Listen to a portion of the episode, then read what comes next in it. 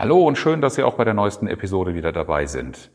Um noch näher dran zu sein an den Themen, mit denen ich mich beschäftige und mit meinen aktuellen Projekten, lade ich Sie herzlich ein, sich mit mir zu verlinken. Auf Xing, auf LinkedIn oder auf Facebook finden Sie mich unter Oliver Bayer, Bayer mit EY, oder klicken Sie auf einen der Links in den Show Notes. Ich freue mich auf Sie und nun viel Spaß mit der neuesten Episode.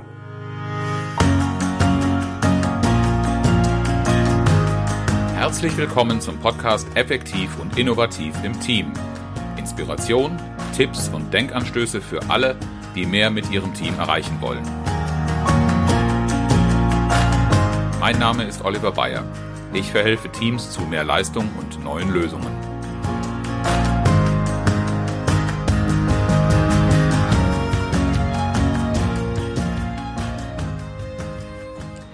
Herzlich willkommen zur Folge Veränderungen in Schwung bringen, wie sie dem Neuen den Schrecken nehmen und Widerstände auflösen. Hallo Oliver. Hallo Nicola. Vielen Dank, dass ich wieder mal mit dir zusammen diesen Podcast machen darf. Ja, ich freue mich sehr und ähm, ich hoffe und denke, dass unsere Zuhörer auch sehr dankbar sind, äh, dass wir mal wieder eine Folge zu zweit aufnehmen. Für mich persönlich ist das schöner, über so ein Thema zu sprechen im Dialog, anstatt nur für mich alleine ins Mikrofon meine Gedanken zu produzieren. Aber ich glaube, auch den Zuhörern ist das ganz angenehm, uns im Gespräch zuzuhören als Abwechslung. Okay, ja, dann äh, vielleicht bevor wir ins eigentliche Thema einsteigen, Neuem den Schrecken nehmen und Widerstände auflösen. Es geht also irgendwie um Veränderung. Genau. Warum ist das so ein wichtiges Thema? Veränderung ist für manche überhaupt gar kein schwieriges Thema, aber in Teams haben wir es ja immer mit einer Mischung von Persönlichkeiten zu tun. Und jeder von uns, egal wie veränderungsfreudig er ist, ähm, kommt mal an den Punkt, wo es für ihn schwierig ist, eine Veränderung anzunehmen, zu akzeptieren. Und äh, wir haben heute eine Zeit in der Veränderungen, ja, die hat es immer schon gegeben, aber sie werden immer mehr, sie werden immer schneller und das macht etwas mit uns. Von was für Veränderungen sprechen wir denn hier? Das betrifft eigentlich alle Ebenen. Das betrifft, es geht natürlich vom Markt aus. Äh, Kunden, wir kennen das ja aus unseren eigenen Gewohnheiten, können ganz, ganz schnell ihre Bedürfnisse verändern, auf andere Dinge reagieren, auf alternative Angebote äh, eingehen. Und ruckzuck stehen wir da und müssen entweder einen Kunden bedienen, den wir noch gar nicht kannten, noch nicht hatten, oder der, wir haben keinen Kunden mehr, der uns weggelaufen ist. Und das heißt, wir müssen immer ganz schnell reagieren. Das spielt in die Betriebe ein. Das heißt, die Betriebe müssen sich auf sowas schnell umzustellen lernen. Sie müssen schnell wachsen oder sich auch schneller auf ein kleineres Niveau begeben können. Sie müssen sich verändern in dem, was sie tun. Und das hat Auswirkungen auf die Zusammenarbeit. Und das Gefühl, was bei Teilnehmern in Coachings und Trainings bei mir immer wieder geäußert wird, ist, es wird immer noch mehr und es wird immer schwieriger. Die Leute kommen in einem Stressmodus an. Die Konsequenz von Stress ist, kennst du selber, Tunnelblick. Ich bin nur noch, nur noch auf das fokussiert, was ich gerade glaube machen zu können. Das Problem, was ich gerade im Moment sehe, was übermäßig groß wird. Und das ist keine gute Voraussetzung, um tatsächlich auf das zu reagieren, was gerade von mir gefordert ist. Ja, wenn der Gorilla im Kopf Tango tanzt, dann ist das mit dem Entscheidungen treffen so eine Sache. Und dann auch noch die gute Entscheidung. Tango mit, dem, mit einem Gorilla, keine schöne Vorstellung, aber möglicherweise ähnlich angenehm wie immer auf Veränderungsnotwendigkeiten reagieren zu müssen. Ja. Ja, um es mal ganz praktisch zu beschreiben, ich bin ja relativ viel mit Teamentwicklungen unterwegs und äh, ein Team im vergangenen Jahr hatte ganz, ganz typische Veränderungssituationen, wie ich das gerade auch allgemein beschrieben habe. Äh, es ist ein Unternehmen, das sich aufgestellt hat weltweit, mit vielen Mergern unterwegs war und auf einmal sitzt ein Team in Deutschland, das Personal äh, Dienstleistungen anbieten soll für eine wachsend internationale Aufstellung. Das heißt, ganz viele Beteiligungsgesellschaften aus dem Ausland kommen. Und naja, hier sitzen ja die Experten für Personal. Äh, die sollen das mal alles gerade mitmachen. Und da kommen sehr viele ähm, erfahrene Menschen, die Personalverwaltung, Personalbetreuung, alles das, was HR-Aufgabenstellungen sind aus der Vergangenheit, mit viel Erfahrung in dem Bereich und dann kommt jetzt eine Beteiligungsgesellschaft aus irgendeinem nicht-europäischen Ausland noch dazu. Und die sollen exakt die gleiche oder wollen exakt die gleiche Qualität von Dienstleistung erbringen auf einen größeren Kreis und dann kommt immer noch was Neues dazu. Du merkst schon, man kann darauf nicht reagieren mit den alten Instrumenten, weil dann habe ich einfach nur mehr Arbeit und äh, es ist das andere ja nicht weniger geworden. Und äh, der Teamleiter ähm, dieses, diese, äh, dieses HR-Teams hat gedacht, ich ziehe mir jetzt mal von außen Expertise dazu, hat Menschen eingestellt, die ein ganz anderes Verständnis haben, die Lean, die mit sehr modernen Konzepten äh, rangekommen sind. Und damit natürlich auch einen Geist der Veränderung mit reingetragen haben. Und die erste Reaktion des anderen Teams war, wie sollen wir diese Ideen jetzt auch noch verarbeiten? Und genau das kommt mir in der Praxis immer wieder vor. Ja, wir machen Projektmanagement, wir führen Projektmanagement ein in einem Unternehmen. Eine Riesenveränderung, aber ich habe schon so viel zu tun, wann soll ich denn das noch machen? Eine ganz klassische Reaktion, die erstmal Widerstand bedeutet. Und das heißt, ich nehme das als eine gute Idee wahr, aber ich nehme es nicht an und setze es nicht um. Dieses etwas wahrnehmen und nicht äh, annehmen können oder gar umsetzen zu können, das kenne ich tatsächlich auch noch aus einem viel, viel kleineren Umfeld. Also ich habe äh, gerade ein Startup im Kopf, mit dem ich jetzt häufiger zu tun hatte. Das sind nur zwei Leute. Also mhm. sollte man ja denken, zwischen zweien, die auch noch miteinander befreundet sind, die sich schon lange kennen, ähm, die die gleiche Idee verfolgen, das sollte doch ganz einfach sein, dass die ihr Ding ans Laufen kriegen. Hm. Ich würde ja sagen, reden hilft ja, auch in dem Fall, aber irgendwie kriegen sie es nicht hin. Also formal gesehen haben die eine klare Aufteilung. Der eine kümmert sich um Finanzen, der andere kümmert sich um inhaltliche operative Arbeit. Ähm, und immer wenn bei demjenigen, der sich um die Finanzen kümmert oder kümmern soll, irgendwas nicht so läuft, wie er meint, dass es laufen soll, wie er es geplant hat, wie es erwartet hat, wenn also etwas Unvorhergesehenes passiert, mit dem er nicht umzugehen weiß, dann funkt er dem anderen so ein bisschen ähm, dazwischen was dann dazu führt, dass es Kompetenzgerangel gibt. Äh, aber es wird nicht drüber gesprochen, weil sie sind ja nur zu zweit und eigentlich kein so großes Team und das regelt sich schon irgendwie. Ähm, und am Ende stehen sie dann vor einem sozusagen gemeinsamen Widerstand, weil sie sich gegenseitig blockieren. Aber die Situation erfordert ja eigentlich, dass sie etwas verändern an ihrer bestehenden Aufgabenstellung oder an dem, wie sie es tun. Ja. Vielleicht auch in der Aufteilung. Ne?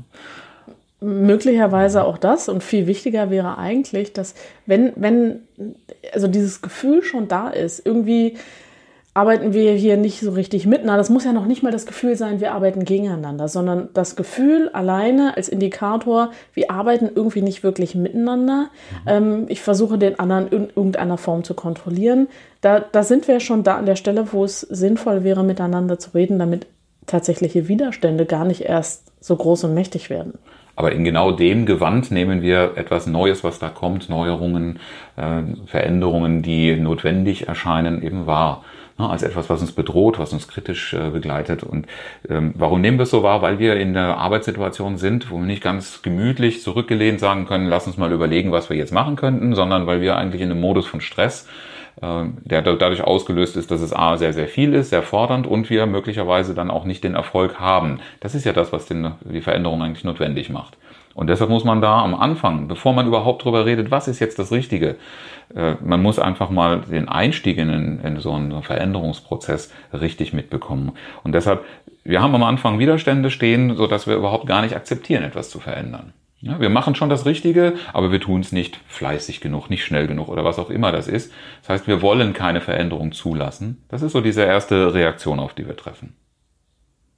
Das heißt, etwas, was neu ist, äh, lehne ich erstmal grundsätzlich ab, weil es ja mein bisheriges System in Frage stellt. Ja, und weil ich im Stress auch gar nicht in der Lage bin, äh, mal zu überlegen in, in aller Ruhe, was ist jetzt daran und wie könnte man das und so weiter es ist ja nicht nur der Stress, den ich im Alltag habe. Ich mache Feierabend, nehme die Probleme mit nach Hause. Ich stehe ja unter einem permanenten Druck. Stress hat ja sehr, sehr weitreichende Auswirkungen und macht krank.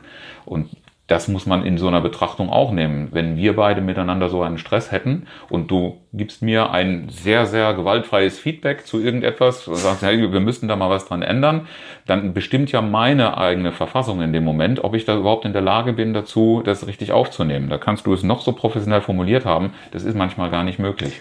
Das stimmt. Und das heißt, bevor ich überhaupt in diese Sachebene, in die Thematik einsteige, muss ich mir erstmal klar werden darum, was macht den Widerstand aus und wie kann ich damit umgehen. Und deshalb das Thema der heutigen Folge. Ähm, unter Stress äh, Entscheidungen treffen, keine gute Idee. Ähm, was gibt es denn noch für typische Fehler, die üblicherweise gemacht werden beim Umgang mit Neuem?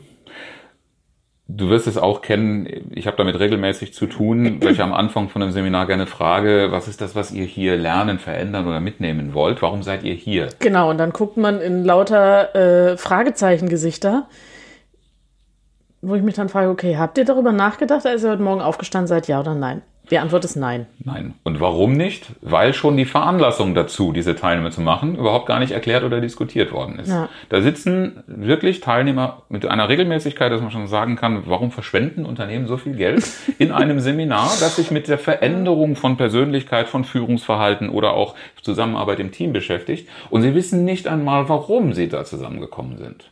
Mhm. Das ist genau das. Äh, die Leute werden auf einen Trip oder auf eine Veränderung geschickt, zu einer Veränderung möglicherweise sogar gezwungen, ohne zu wissen, warum. Also das heißt, was ihnen fehlt, ist eine klare Vision äh, oder, oder kleiner formuliert ein Ziel. Ähm, also auf jeden Fall eine Vorstellung davon, ein Gefühl dafür, warum ist das jetzt wichtig und notwendig, dass ich hier bin und was habe ich davon? Genau. Ne? Also einen Sinn darin zu sehen. Es gibt einen Anlass, es gibt einen Grund und es gibt jede Menge Veranlassungen, eben auch darüber nachzudenken, was kann ich da in der Situation tun. Und ich habe auch einen Einfluss drauf. Ja. Und über sowas muss man natürlich reden. Und ich bin immer wieder erstaunt, wie wenig Führungskräfte das tun. Jetzt ist so ein Training ja ein singuläres Ereignis, mhm. selbst wenn es ein paar Module sind. Aber es ist ja erstmal nur ein singuläres Ereignis. Ja. Wie geht denn das im Alltag? Die Teilnehmer erzählen mir aus ihrem Alltag und äh, das hat immer damit zu tun, dass, in, dass sie nicht, sich nicht informiert fühlen. Und wenn du das jetzt mal als Außenstehender in so einem Prozess anschaust, ich komme ja auch oft genug in Unternehmen, wo ich erst einmal die Lage mit den Auftraggebern zusammen analysiere oder betrachte. Und das immer wieder festzustellen, dass Informationen nicht oder nur unvollständig bei denjenigen ankommen, die einen Informations Bedarf haben. Und ich rede jetzt nicht davon, dass ich auch gefragt worden bin, was, wie ich, welche Farbe jetzt die Möbel haben sollen oder sowas, sondern wirklich diese Dinge, wo stehen wir jetzt gerade und was ist dann der nächste Schritt, den wir alle miteinander gehen müssen. Also etwas, was gemeinsame Orientierung gibt. Das, das fehlt. Solche Dinge werden hinter verschlossenen Türen besprochen. Ja, und dann am besten noch in so einem Glaskasten, wo alle Mitarbeiter die ganze Zeit drumherum sitzen und arbeiten und im Glaskasten sitzen dann die Manager und äh, sie haben alle ernste Gesichter und gucken betroffen und alle anderen wissen, oh, weia. Und du kennst die Regel, man kann nicht nicht kommunizieren. Daraus macht sich natürlich jeder so seine Gedanken. Aber was oft in dem Zusammenhang äh, eben auffällt, die Themen werden nicht nur hinter verschlossener Tür besprochen, also es wird auch außerhalb der verschlossenen Türen nicht mehr so kommuniziert wie in der Vergangenheit. Und da kann jeder drauf, äh, daraus ableiten, hoppla, der redet jetzt weniger über das ein oder andere Thema mit uns. Die sind wohl da etwas am Besprechen. Und dann gibt's auch garantiert jemanden, der schon mal irgendwo was aufgeschnappt hat mit einem Halbsatz. Den Flurfunk gibt's auf jeden Fall. Ja? Was dabei aufkommt, ist Stimmung und diese Stimmung wird in aller Regel nicht veränderungsfreundlich sein. Das klingt jetzt aber erstmal äh, nicht wirklich äh, so, als könnte man das auflösen. Das kann man natürlich. Ja, du kannst es nicht auflösen im Sinne von richtig blank putzen. Mhm. Aber ähm, nicht über die Sache zu reden, ähm, ist ein gutes Rezept, um die Kontrolle oder den Einfluss äh, auf solche Gespräche oder auf solche Entwicklungen äh, komplett zu verlieren im Gespräch bleiben, das wäre auf jeden Fall etwas. Also diese verschlossenen Türen aufzulösen, was nicht bedeutet, dass wir jede beliebige Information einfach mal so preisgeben. Aber hinter diesen Entwicklungen stecken ja konkrete Sorgen und Nöte von den Betroffenen. Das stimmt. Wenn ich an das Startup denke, von dem ich vorhin erzählt habe, derjenige, der für die Finanzen zuständig ist, der hat eine kleine Familie zu versorgen und ist gleichzeitig jemand, ähm, der auch sehr stark äh, motiviert wird von, also von seinem eigenen Status. Ja, und jedes Mal, wenn er das Gefühl hat, in seinem Bereich läuft was nicht, ist diese Motivation und die Entscheidung, die er trifft, in Frage gestellt. Und das führt zu einer ganz, ganz großen Verunsicherung. Mhm. Und dann kommt irgendein komisches Verhalten dabei raus. Das Problem ist, dass er nicht darüber spricht, also dass er sich selber vielleicht auch diese Angst nicht zugesteht, aber schon gar nicht geschieht er sich aufgrund seiner, seiner vielleicht Persönlichkeitsstruktur, seiner Motivatoren zu, zu seinem äh, Geschäftspartner zu gehen und zu sagen, hier, hör mal zu, da habe ich Magenkrummeln, da habe ich mhm. Angst, da mache ich mir Sorgen. Ähm, bei der Entscheidung, die du getroffen hast, habe ich Magenkrummeln, kannst du mir das erklären? Also mhm. gar nicht so sehr im Sinne von, rechts rechtfertige ich mal, sondern wirklich dieses der Versuch zu verstehen, was passiert. Ja. Und wenn diese Diskussion, diese Kommunikation nicht stattfindet, dann bin ich ja mit dem, was ich mir vorstellen kann, alleingelassen.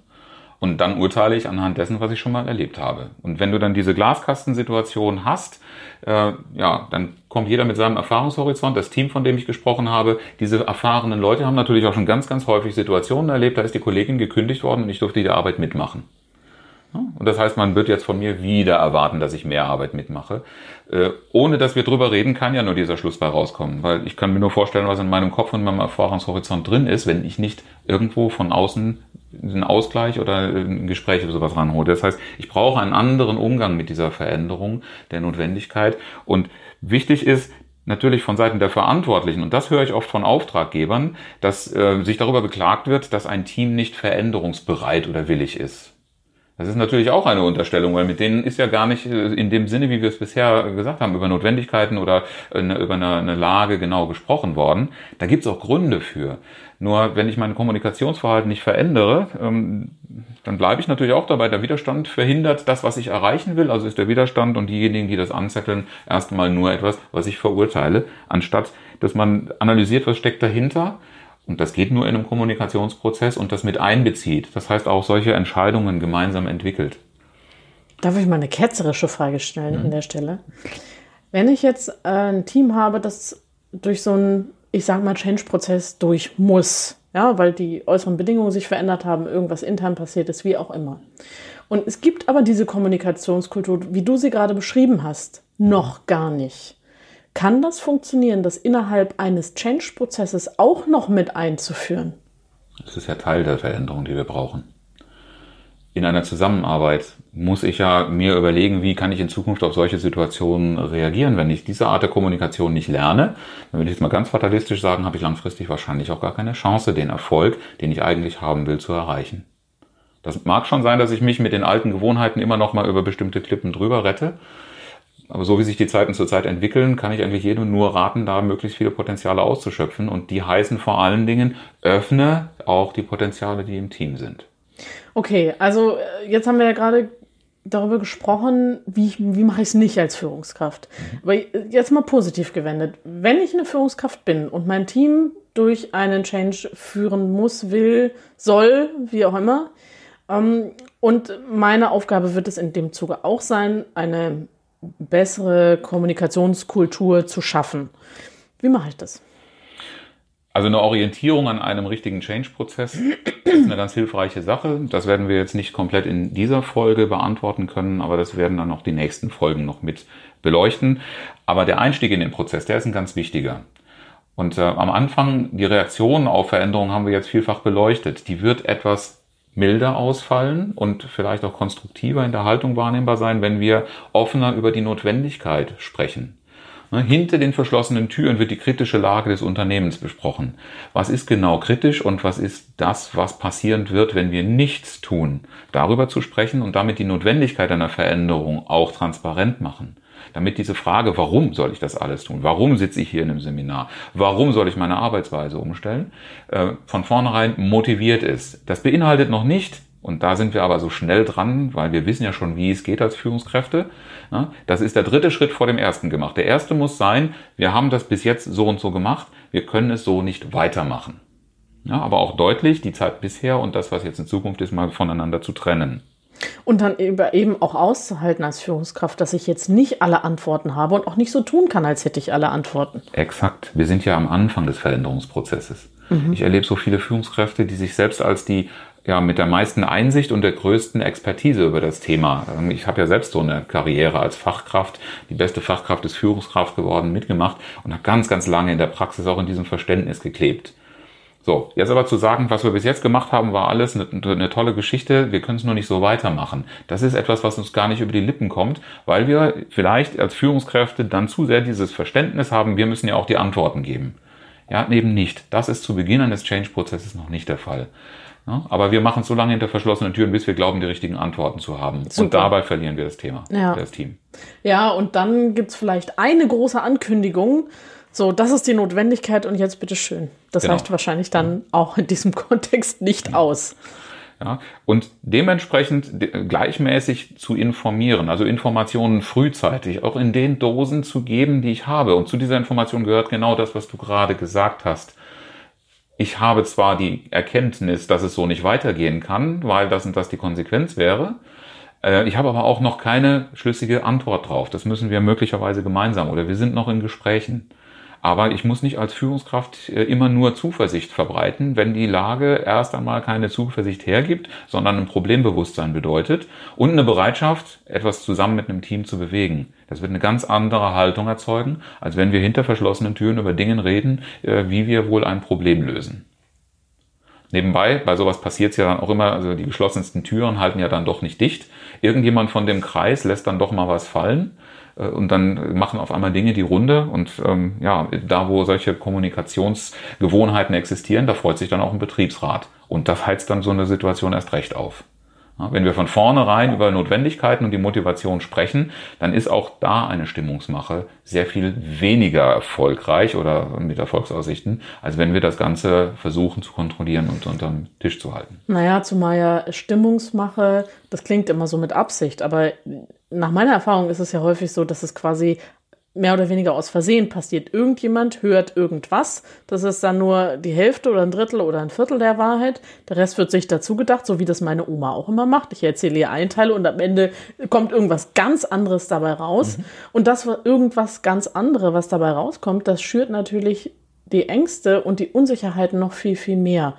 Und dann äh, sind wir schon mittendrin im Widerstand, äh, ohne da überhaupt jemals hingewollt ja. zu haben. Und ähm, Mal abseits davon, ob sowas absichtlich oder nicht passiert, äh, der größte Feind der Intrige ist Transparenz. Das heißt, gleichmäßig zu informieren, damit die Menschen insgesamt auch auf dem Stand sind, wo stehen wir, was können wir uns leisten, was nicht.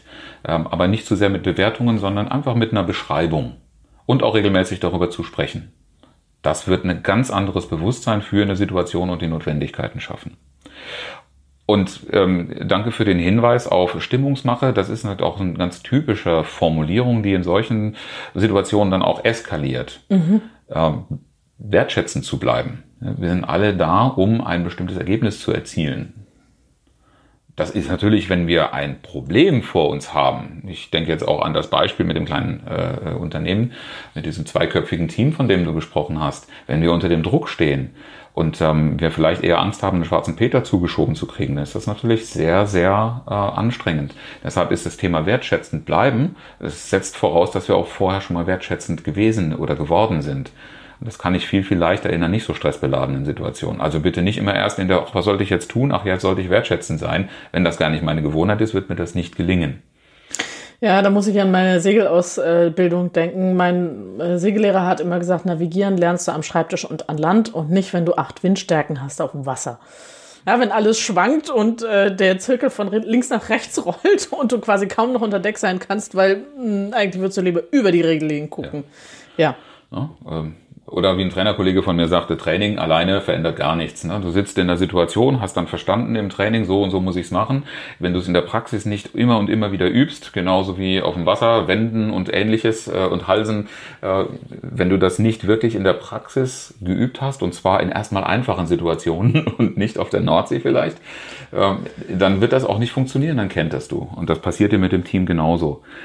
Und zu dem wertschätzend, an der wertschätzenden Haltung gehört ja vor allen Dingen auch, wenn mir jemand was von seinen Nöten und Sorgen erzählt oder wenn mir jemand einen Einwand bringt, äh, diesen Einwand nicht gleich für bare Münze, äh, was es mir im ersten Moment, äh, also was es mir vorkommt zu nehmen, sondern sich damit intensiver zu beschäftigen und das ernst zu nehmen.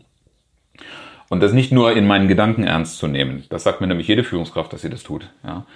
Das stimmt. Wenn wir dann mal mit den Mitarbeitern die Gelegenheit haben zu sprechen, was sie von diesem Ernstnehmen mitkriegen, was da ankommt, dann fehlt es genau daran. Wie, wie, sieht, denn, wie sieht denn das aus? Also wenn ähm, also es setzt erstmal voraus, dass der Mitarbeiter sich überhaupt traut zu sagen, ich habe damit ein Problem, ich befürchte, dass ich mehr Arbeit zu leisten habe, ähm, dass ich meine Boni verliere, was weiß ich. Ja? Also mhm. ja. können ja die unterschiedlichsten Sachen sein den Mut muss er ja erstmal haben, das muss die Atmosphäre im Team ja erstmal hergeben. So, und dann? Dazu möchte ich auf die Folge 27 des Podcasts verweisen mit dem Titel Wer fragt, der führt. Äh, wenn ich solche Fragen stelle, mit denen ich äh, Einwände, Sorgen und Ängste möglicherweise erfahre, dann muss ich mir natürlich auch Gedanken darum machen, ich kriege da Antworten, mit denen muss ich etwas tun. Und auch da sollte ich wieder der Versuchung widerstehen, sofort Antworten geben zu wollen, das sofort irgendwo einordnen, bewerten zu wollen, sondern schlicht und einfach erst einmal nur zuhören, um zu verstehen. Da kommt nämlich genau mm. die Botschaft erstmal mhm. an, aha, da interessiert sich meine Führungskraft für mich. Mhm.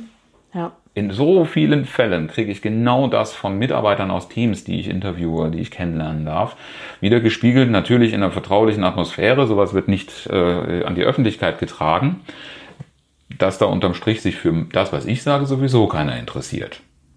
Ja, das ist für mich ganz deutlich das Zeichen, diese Art der Gesprächsführung wird nicht geführt. Wenn ich dann irgendwann eine Entscheidung treffe und du hast mir von deinen Ängsten, Sorgen und Vorbehalten erzählt, dann muss ich diese Entscheidung und diese Dinge zusammenbringen. Dann muss ich gut erklären, warum es möglicherweise trotzdem nötig ist, obwohl du gerade in deinen Vorbehalten bestätigt worden bist. Und diese Gespräche führen so wahnsinnig viele Führungskräfte nicht, weil sie sehr, sehr unangenehm sind und weil sie die Reaktion, die Eskalation befürchten. Ich kann da immer nur versuchen, äh, immer wieder reinzugehen, Mut zu machen, diese Gespräche zu führen. Das baut Vertrauen auf. Und dieses Vertrauen muss frühzeitig aufgebaut werden. Das schaffe ich nicht mehr, wenn ich, wenn ich in der Krise schon drin bin. Ja, nicht bei acht Windstärken auf der Nordsee. Exakt. Dann kann ich ganz toll über den besten Zirkel oder den optimierten Kurs reden, wenn meine äh, Nussschale gerade hin und her geworfen wird. Genau. Ähm, und wenn die Hälfte der Mannschaft über der Regeling äh, hängt. Hoffentlich Wind absei ab, äh, also der Wind abgeseilten. Ja. Äh, Auch das noch. Verdammt nochmal. Luftseitig. Mensch, da wo der Wind herkommt, da nicht hängen auf der anderen Seite. Ja. Also in Lee. Jetzt haben wir es. Genau, ne? dass wir die Fische füttern und nicht die Mannschaft. oh mein Gott. Ja. Okay, dann kommen wir mal. wir kommen jetzt mal wieder an Land, ja, damit es hier auch für die ganzen Zuhörer eine ordentliche Zusammenfassung gibt. Also, beim Umgang mit Neuem und dem Auflösen von Widerständen sind vier folgende Tipps besonders hilfreich. Erstens, erklären Sie die Notwendigkeit. Zweitens, informieren Sie gleichmäßig. Drittens, bleiben Sie wertschätzend. Und viertens, nehmen Sie Einwände, Sorgen und Ängste Ihres Teams ernst. Und zum Abschluss gibt es wie immer das inspirierende Zitat, diesmal von Antoine de Saint-Exupéry. Wenn du ein Schiff bauen willst, dann trommle nicht Männer zusammen, um Holz zu beschaffen, Aufgaben zu vergeben und die Arbeit einzuteilen, sondern lehre sie die Sehnsucht nach dem weiten, endlosen Meer.